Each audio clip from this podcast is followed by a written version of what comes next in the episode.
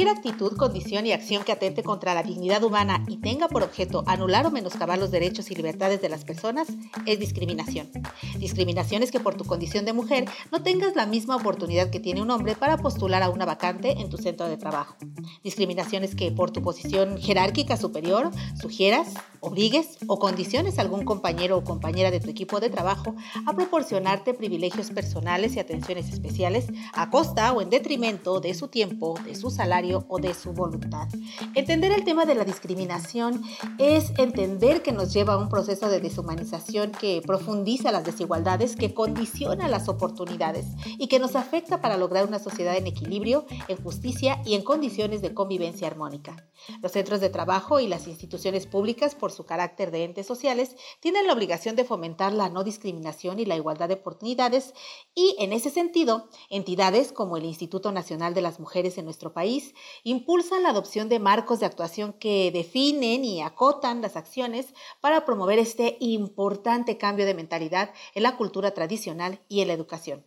Es por eso que esta semana hemos invitado al podcast a la maestra Carolina Maldonado Pacheco. Ella es directora de Igualdad para Mujeres y Hombres en la Vida Económica en el Instituto Nacional de las Mujeres, el INMujeres.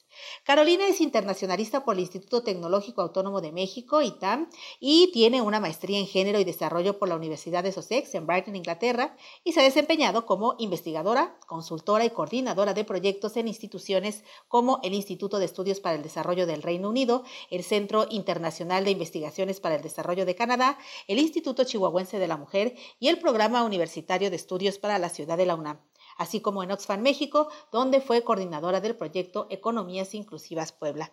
Carolina, ¿qué destacada trayectoria tienes en este ámbito del tema de género? Bienvenida al podcast de FIRA. Muchas gracias, Ceci, muchas gracias por la invitación a FIRA. Y saludo también con gusto a mi compañero José Antonio Heredia, especialista en cultura y desarrollo organizacional en FIRA.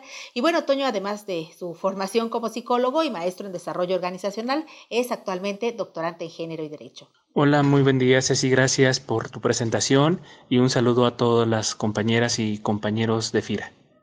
Hechas las presentaciones, pues, eh, Caro, iniciamos esta charla bajo algunas definiciones prácticas de lo que es la discriminación y, desigualdad. Y quiero poner foco en que, aun y cuando hay desafortunadamente muchas formas de discriminación y de desigualdad, eh, el primer género que salta, al que siempre nos referimos y por el que incluso tu institución empieza desde su nombre, es por las mujeres. Me gustaría que nos compartieras por qué cuando empezamos a tratar el tema de la discriminación y la desigualdad, empezamos siempre por el tema de las mujeres. ¿Qué peso relativo tienen las mujeres en el contexto de la problemática de discriminación? Claro, Ceci, mira, pues efectivamente hay muchas aristas de la discriminación, desafortunadamente en nuestro país, ¿no? Este puede ser discriminación por sexo, discriminación por origen étnico, por edad, por la lengua que hablamos, etcétera. Sin embargo, el tema de, de mujeres es central porque estamos hablando de una discriminación estructural, sistemática e histórica, yo diría. Entonces, podemos observar, bueno, en tasas de participación económica de, de nuestro país, el porcentaje de mujeres que participan en la economía comparada con el porcentaje de hombres es muy distinto, no es mucho menor. Podemos observar eh, muchas brechas, ¿no? Entonces, esto es lo que nos hace llevar el foco a las mujeres. ¿Por qué? Porque estamos observando brechas que venimos arrastrando desde hace muchísimos, muchísimos años. Entonces, yo creo que, que, por eso es, es, central y reconociendo también qué provoca estas brechas, ¿no? Estamos eh, observando que en general, a pesar de que las mujeres hemos avanzado muchísimo en el disfrute de nuestros derechos, venimos cargando todavía una carga de, digamos, de mandatos o de situaciones que se espera de nosotras o que se asignan a nosotras por el simple hecho de ser mujeres. En este sentido, puedo mencionar de forma muy general, por ejemplo, el trabajo de cuidados no remunerado. Todo ese trabajo de cuidados que sostiene a la vida, que permite que todas y todos podamos salir y trabajar y estar aquí en nuestras actividades, es porque algo ya se resolvió en nuestras casas, ¿no? Alguien ya limpió, lavó, cocinó, se ocupó de los hijos, etcétera. Este trabajo usualmente está asignado a las mujeres y las mujeres hacen la gran mayoría, una diferencia de, me parece el promedio es como de seis horas más a la semana que las mujeres hacen de ese tipo de trabajo comparada con los hombres y esto provoca que las mujeres entonces no podamos participar en la misma medida en las actividades económicas que sí son remuneradas en el mercado, ¿no? Entonces ya, pues yo diría por eso, ¿no? Podemos observar brechas, podemos observar comportamientos y estos mandatos de género que lamentablemente todavía seguimos sufriendo y padeciendo todas y todos en la sociedad. Sí, claro, muy, muy importante que nuestro género par en FIRA se mantenga siempre eh, sensible a esa parte que comentas y que considere eh, que después de la oficina, muchas mujeres, si no es que prácticamente todas las compañeras mujeres, seguimos en el turno de, trabajos de cuidado y, atención a la familia y al hogar. Carolina, para buscar un cambio cultural y un cambio de mentalidad al respecto, platícame en general qué hacen mujeres y en específico cómo eh, contribuyen a sensibilizar, a interiorizar y adoptar mejores prácticas de convivencia en los centros de trabajo.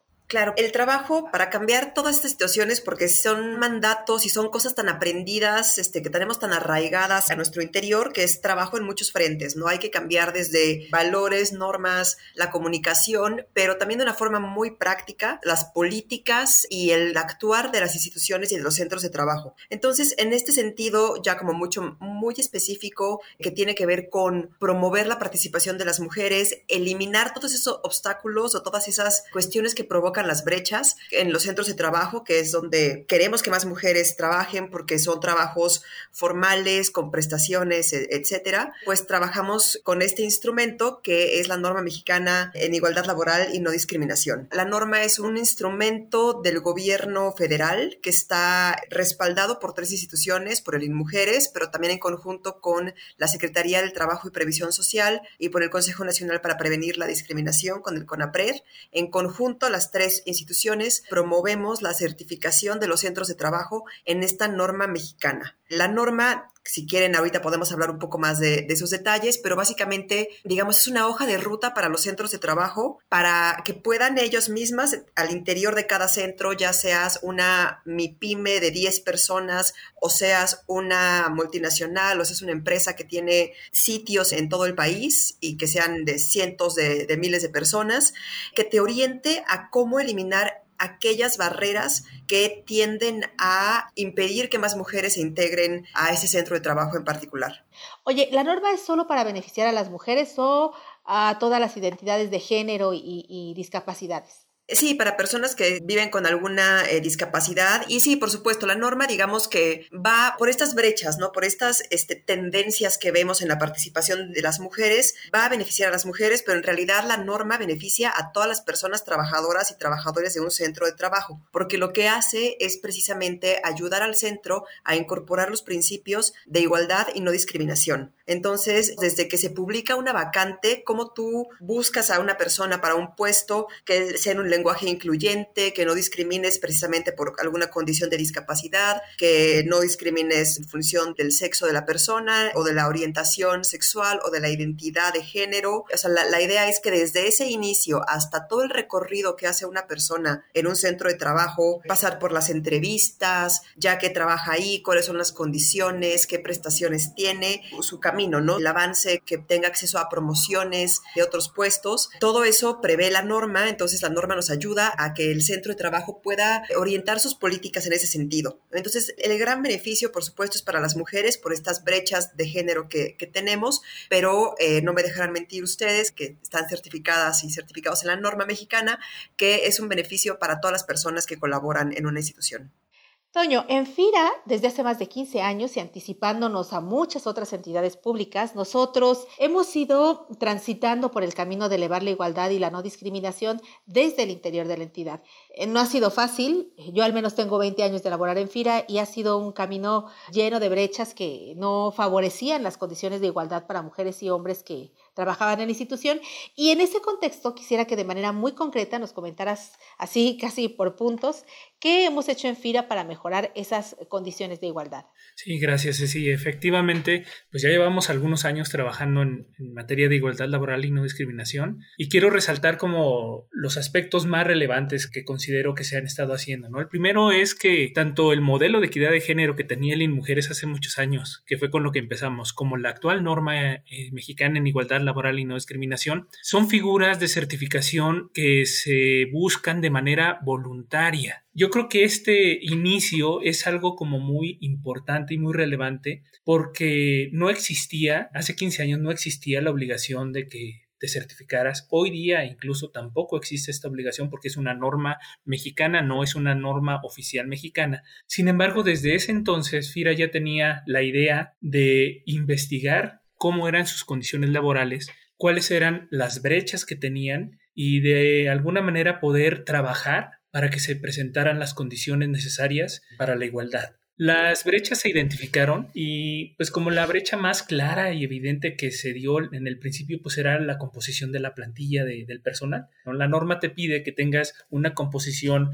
pues que tienda a la paridad, que sean casi iguales. Ahorita te pide el 40% de mujeres en la plantilla. En ese entonces, pues nosotros teníamos 30%, ¿no? Entonces, lo primero que se hizo fue, pues, empezar a, buscar desde eh, la contratación, empezar a tener procesos y programas y, y modelos para poder contratar más mujeres y que esas mujeres empezaran a desarrollarse dentro de la institución. Ese fue como uno de los primeros elementos. empezó a trabajar en estas brechas que se vieron, pues, para que hubiera igualdad también en el otorgamiento de prestaciones, ¿no? Y te voy a poner un ejemplo que seguramente recordarás cuando este, se les empezó a dar a los esposos de las trabajadoras de FIRA, pues el servicio médico como una prestación. Entonces ya la mujer pues podía darle, otorgarle este beneficio, esta prestación a parejas, ¿no? Eso fueron de las primeras acciones que se llevaron a cabo y que fueron permeando hacia todas las demás prestaciones para que se fueran dando de manera igualitaria y sin discriminación. También, por ejemplo, otras acciones fueron las contrataciones, en los procesos de contratación, quitar todo lo que eran los exámenes de médicos para identificar VIH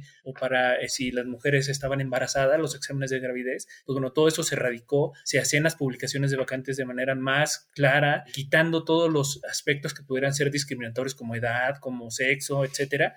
Y bueno, pues ahora nuestros procesos de contratación son muy distintos a, ese inicio, ¿no? En la brecha salarial, por ejemplo, otro de los elementos que se empezó a, a, trabajar muy fuertemente fue en la igualdad salarial, para lo cual se hizo pues todo un proceso de evaluación de puestos y actualmente la política salarial está fundamentada en este proceso de evaluación en donde se analiza el valor del puesto independientemente de quién lo ocupe, si es un hombre o una mujer y entonces así se garantiza que no exista una brecha salarial y que a igual trabajo tenga igual salario. Pero yo creo que lo más importante es el compromiso de la alta dirección. Si no está comprometido el director general y todos sus adjuntos pues con este tipo de acciones que, que, tienden a la igualdad, pues bueno, es muy difícil que se puedan llevar a cabo estas acciones y se quedan únicamente pues en un reconocimiento colgado en la pared y no se ven conductas que en la vida cotidiana se traducen en igualdad y en no discriminación.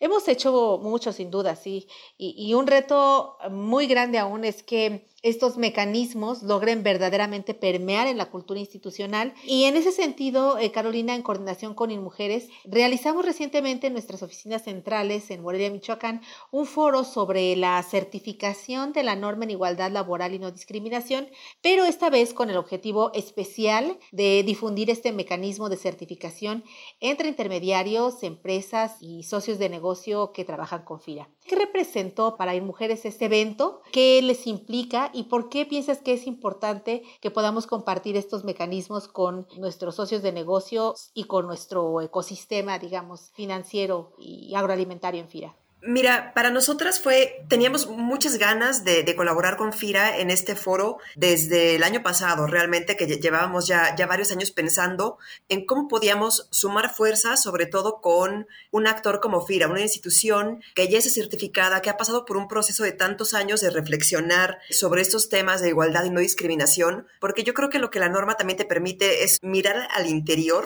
y ver cómo están tus procesos y las condiciones de las personas que trabajan ahí, pero también no me dejarán mentir, te obliga a mirar un poco hacia afuera, a reflexionar sobre estos temas y cómo estamos abordando desde el quehacer de cada institución, cómo estamos aportando a cerrar esas brechas de desigualdad de, género. Entonces, digo, para nosotras era importantísimo que los centros de trabajo, sobre todo que tienen buenas experiencias, que ya han pasado este proceso de reflexión, que nos ayuden a mujeres a ir un poco más allá, a acercarnos a centros de trabajo o sectores que a lo mejor todavía no llegan a reflexionar esto, ¿no? Entonces, para nosotros era importantísimo, pues digamos, presumir un poco, apoyarnos de, de FIRA y su buena experiencia y que nos abrieran la puerta con un sector de empresas que está a lo mejor enfocada en otras cosas, ¿no? Tienen sus prioridades y que a lo mejor no han llegado a reflexionar sobre esos temas o que lo han pensado pero todavía no saben cómo, pero pues esa era la idea, ¿no? De que sumando fuerzas entre instituciones aliadas que ya compartimos una visión, podamos llegar más allá, podamos acercarnos a otros sectores que tal vez aún no, no están reflexionando en estos temas o que lo quieren hacer pero no tienen los instrumentos. Toño, ¿qué nos lleva a buscar que nuestros intermediarios financieros y socios adopten este mismo compromiso con la igualdad laboral y la no discriminación? Sí, mira, para nosotros también fue muy importante esta invitación porque de alguna manera es compartir una buena práctica que FIRA pues ha caminado durante algún tiempo, ¿no? Como hemos platicado pues en esta situación de mantener y de promover la igualdad laboral y no discriminación entre los trabajadores y trabajadoras de FIRA.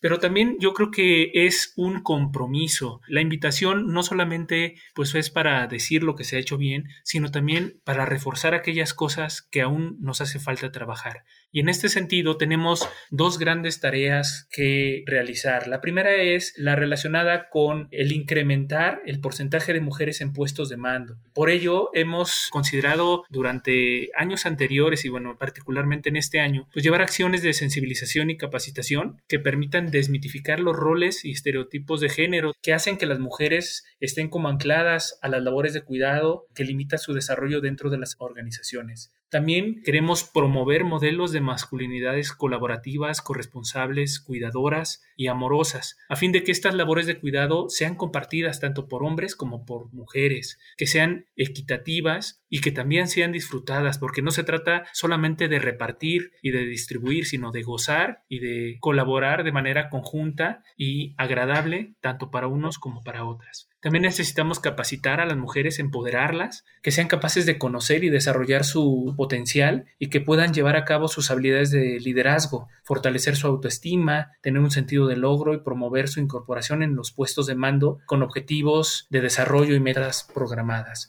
El otro tema que tenemos también pendiente por desarrollar, pues es la inclusión de personas con discapacidad a la plantilla de personal. Aquí, pues bueno, hay mucho por hacer. Si bien hemos incorporado cuestiones de sensibilización al respecto, pues hay alguna brecha importante y bueno, necesitamos trabajar en ello. Sí, claro, es eh, definitivamente importante hacer alianza también para mejorar el ecosistema en el que nos desenvolvemos como institución. Y oye, Carolina, pero cuéntanos, ¿en qué consiste la certificación y qué beneficios tiene para las organizaciones adoptar este mecanismo? Claro, Ceci. Creo que, bueno, Toño ya habló un poco sobre de dónde viene, qué tipo de instrumento es. Como bien mencionaba, es un instrumento, una certificación voluntaria esto quiere decir que los centros de trabajo pueden decidir certificarse y para lograrlo tienen que cumplir una serie de criterios. Exacto, voy a, voy a mencionar este muy, muy rápido para no, no extenderme mucho y al contrario, para dejarlos picados y que se acerquen mujeres a que les contemos más. Pero bueno, hay una serie de requisitos críticos y otros requisitos que son no críticos.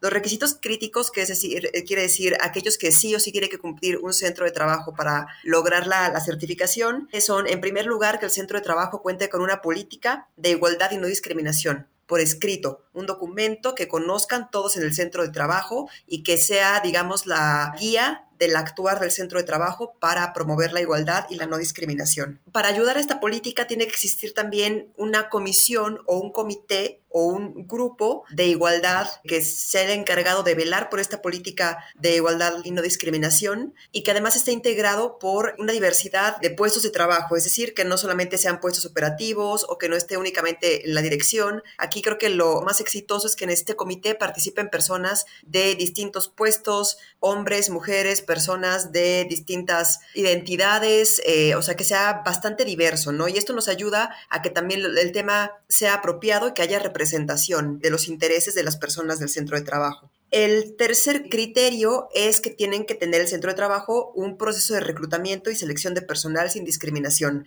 que ya sepan todo esto, ¿no? No puedes pedir prueba de embarazo, no puedes preguntar si la mujer piensa embarazarse o no, todos estos temas de cómo eliminas esas barreras que han sido obstáculos para las mujeres en tu proceso de reclutamiento y selección de personal. En cuarto lugar, el centro de trabajo tiene que hacer también una auditoría interna, es decir, bueno, esto les ayuda específicamente a, a mirarse, a ver qué están cumpliendo, qué no, cuáles son las brechas, qué les hace falta. Y en quinto lugar, a eh, hacer una encuesta de, de clima laboral, también para pues escuchar las voces de las personas y pues que se puedan escuchar cómo están viviendo las personas la experiencia de estar trabajando en este centro de trabajo. En los otros requisitos eh, no críticos hay, hay, varias cosas. Está el tema de la brecha salarial, está el tema de también, por ejemplo, de que los espacios físicos sean también aptos para personas con alguna discapacidad, los temas de escaleras, los temas de que se permitan las sillas de rueda, que tengas mobiliario que permita trabajar a personas embarazadas,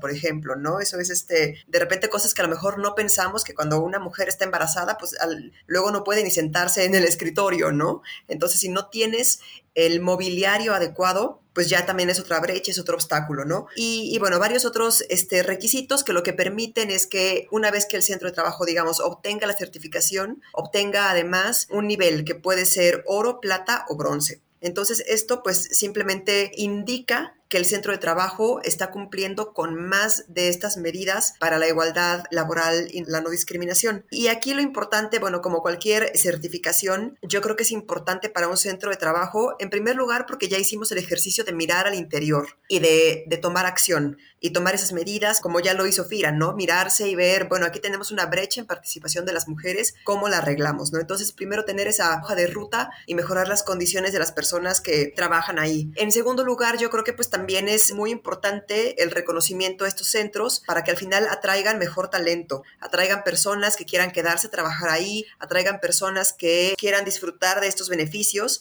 y que se van a esforzar por trabajar en un lugar que lo está reconociendo. Y finalmente yo creo que también otorga, digamos, un distintivo en el sector. Por ejemplo, digamos, en la Administración Pública Federal, aquellas dependencias que están ya certificadas, pues significa que están dando un paso este, más adelante, digamos, establecen un cierto estándar para también los otros centros de trabajo similares, ¿no? Entonces yo creo que hay beneficios para todos lados para las personas trabajadoras en un centro de trabajo, para la gente que quiere trabajar ahí, para los otros centros de trabajo de nuestro sector que nos miran desde fuera y para la población en general. Pues bueno, el reto es amplio aún en este camino por tratar de acortar la brecha de igualdad de oportunidades entre hombres y mujeres en FIRA y, en general, y por fortalecer también una cultura de diversidad en el reconocimiento incluso no solo de mujeres y hombres, sino de otras identidades y también, por ejemplo, en el uso del lenguaje, ese es un reto de comunicación bien, bien interesante. Toño, ¿algo que quisieras agregar? Pues únicamente agradecer a Mujeres, a Carolina y a todo su equipo por compartir con nosotros este y otros temas que hemos estado trabajando ya desde hace algunos años. Y me pongo a sus órdenes en mi correo electrónico jaheredia.fira.gov.mx para cualquier duda relacionada con este tema o con cuestiones de igualdad laboral, no discriminación y cuestiones de cultura, clima organizacional. Muy bien, pues Carolina, compártenos por favor tus datos, tu correo o de qué manera quien esté interesado puede conocer más acerca de este proceso. Claro que sí, Ceci. Todos los temas de la norma los respondemos en el correo igualdadlaboral@inmujeres.gov.mx. Cualquier duda, cualquier tema que quieran que compartamos, con todo gusto nos pueden contactar por ahí. Y pues yo también aprovecho para agradecer la invitación a este espacio y sobre todo agradecer a FIRA pues por ser esta gran aliada de Mujeres, porque nos da muchísimo orgullo ver todo el trabajo que han hecho al interior y que nos ayuden a crear mejores condiciones para las mujeres de México en todos los niveles, al interior de los centros de trabajo, pero también con todo el trabajo que ustedes hacen para el beneficio de las mujeres en México y pues eh, refrendar que también, por supuesto, desde Mujeres estamos en total disposición de acompañarlas para eh, lograr este camino en la política de la igualdad de género. Bien, pues no me resta más que agradecer a Carolina Maldonado Pacheco, directora de Igualdad para Mujeres y Hombres en la Vida Económica en el Instituto Nacional de las Mujeres, en Mujeres, su participación en este espacio. Muchas gracias por el espacio. E igualmente a nuestro compañero Toño Heredia por su disposición a compartir con nosotros este tema aquí en el podcast de FIRA. Muchas gracias por la invitación a participar en el podcast. Muchas gracias, Carolina. Quedo a sus órdenes. Y a todos quienes nos escuchan, les recordamos que su retroalimentación fortalece este espacio de comunicación. Así que nos encantará escuchar sus comentarios y sugerencias a la cuenta de correo enlace arroba fira.go.mx y arista junto suena carista que es mi correo electrónico institucional. Les invitamos a compartir este podcast desde sus redes sociales para que pueda llegar a quien está buscando saber cómo subirse a la inclusión, la igualdad y la no discriminación en beneficio claro de todos, todas y todes. Se despide de ustedes Cecilia Arista en la conducción y en la producción mi compañero Axel Escutia, deseando para ustedes una excelente semana de labores. Hasta el próximo episodio.